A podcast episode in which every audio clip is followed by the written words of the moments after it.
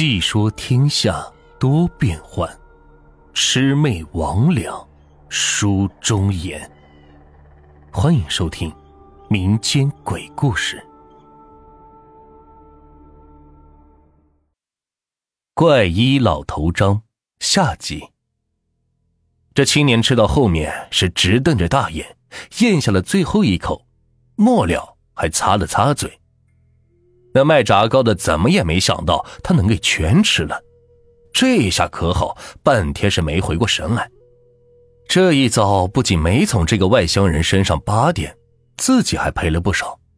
可周围人都看着呢，只能是陪着笑，按照约定给青年行了个大祭。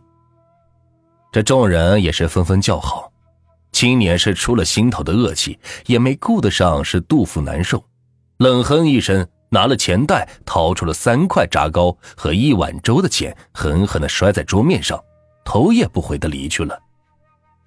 谁知道这青年回去之后，夜里边肚子是胀痛，上下是不通气，辗转反侧，坐卧不宁，一夜未眠。这一直是挨到清晨，更是腹痛难忍，翻来覆去，旁人也是触碰不得。家里人一看不好。问清了事情的来由，便气势汹汹的担着他来到了炸糕店讨要说法。这炸糕店老板也是作孽，惹谁不好？那青年竟然是镇东头猪肉店的老板王三的亲外甥。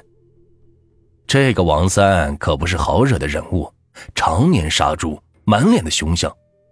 这彪形大汉二话不说，便从怀里掏出了一把剔骨的尖刀，直接是插在了卖糕的桌子上，要那炸糕店的老板就地医他的外甥。这要是医不好，跟他娘的是没完。这炸糕的心里边是暗暗叫苦不迭，低声下气是苦苦哀求。他一个卖糕的哪会医人呢？哎，好巧不巧的，这卖糕的一抬眼看到老头张。在人群里边是探着个头，正揣着手是看热闹，便想起了他怪医的名号，赶忙是拨开人群拉他出来，求他想个法子。这老头张瞧那青年疼的是两眼紧闭，冷汗淋漓，也有心帮一帮。我帮也可以，需要听我差遣。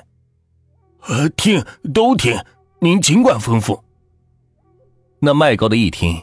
这是有法子呀，哪敢搜了这根救命稻草？赶忙是点头答应。那老张头是背着手围着那口炸糕的大锅是转了几转，啧啧称奇：“嗯，好锅，真是口好锅。”众人也是不明所以，那卖糕的也不知道老头张这心里边是盘算着什么。就赶忙说：“这是祖上传的，绝对配得起好锅的名号。”这老头张是笑了笑：“那正好，现成的。去，家里的青蒿艾叶有多少拿多少。”那卖糕的是不敢不听，赶紧扛着锄头是吭哧吭哧的刨了院子里的青蒿。他本想是留作秋天做扫把的。没想到今天给是用上了。等他把青蒿和艾叶备齐，门口那口大锅已经是倒满了水，锅底也是架起了柴火。老头张把那青蒿艾叶一股脑的放进水里，盖上盖子就开始煮。去，再把家里的棉被抱出来。老头张又吩咐他，他丈二和尚是摸不着头脑，正想问。那王三是朝他一瞪，那势头怕是再问一句就要生吞了他，他也就赶紧是进了身，赶忙去抱被子。这锅底的柴火是越烧越旺，不一会儿这锅内水就是沸腾起来。这又烧了一阵子，看着锅里热气弥漫，老头张便撤了锅底的柴火，从家里拖来了一根大木头杠子架在锅中，让那青年是坐在架子上。众人一听，皆是一惊，心想：这是什么治病的法子？真人吗？那青年早已经痛的是难以忍耐，管他什么法子，只要是能止痛，别说是进锅了，他就是下火海也愿意。他也没犹豫，强撑着是站起身，爬到了锅中，端坐在木头架子上。等那炸糕的是抱着被子出来，就看见青年已经是坐在锅中，有那木架子撑着，倒也碰不到沸水。老头张见被子来了，是一把抢过，披在青年身上。两条被子正好将青年和锅是围了个严实合缝，那热气也是放不出来，全数是熏了青年的身子。好家伙，这热腾腾蒸着，不一会儿，青年就止住了疼，是全身冒汗，脸色也是热得通红。又不一会儿，肚子开始咕噜咕噜的响，像是开了闸的洪水，咕咚咕咚咕咚，废气的通。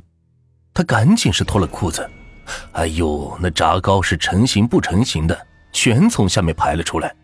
这昨天吃的炸糕又原封不动的回到了这口大锅里。当即青年便觉得一身通畅，连同胸中呕的那口恶气也被熏了出来，这浑身上下也是说不出来的痛快舒坦。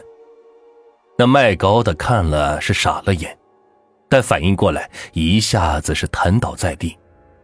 自己那口宝锅俨然是成了茅坑，这以后他还咋炸糕呢？众人见状，纷纷是拍手称快。这卖糕的又气又恼，挣扎着站起来，是拽着老头张：“好你个老头张，你是不是故意的？你这以后让我咋卖糕啊？”老头张一晃身是甩掉他，重新是揣好两手。刚才。不是你求着我来着吗？这人也给你治好了，炸糕也还你了，你还想怎的？哦，我还白白搭了个木头架子，别忘了赔给我。说完，是揣着袖子晃晃悠悠的走了。众人皆是大笑。此后，老头张怪医的名声是彻底传开了来。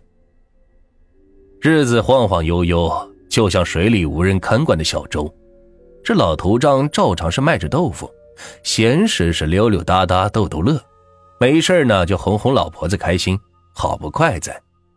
大伙儿除了爱吃老两口的嫩豆腐，遇到要急的病症也会请老头张出面，他倒也不推辞，每每出些意想不到的怪招化解危机，这名气大了，自然是招人眼红。镇上有家妙人堂的医馆，大夫姓李，医术是颇有章法，就是为人小气。那伙计切药，要是弄掉一根，都得被他骂上半天，且从不赊药钱，人送外号“李一毛”，只一毛不拔之意。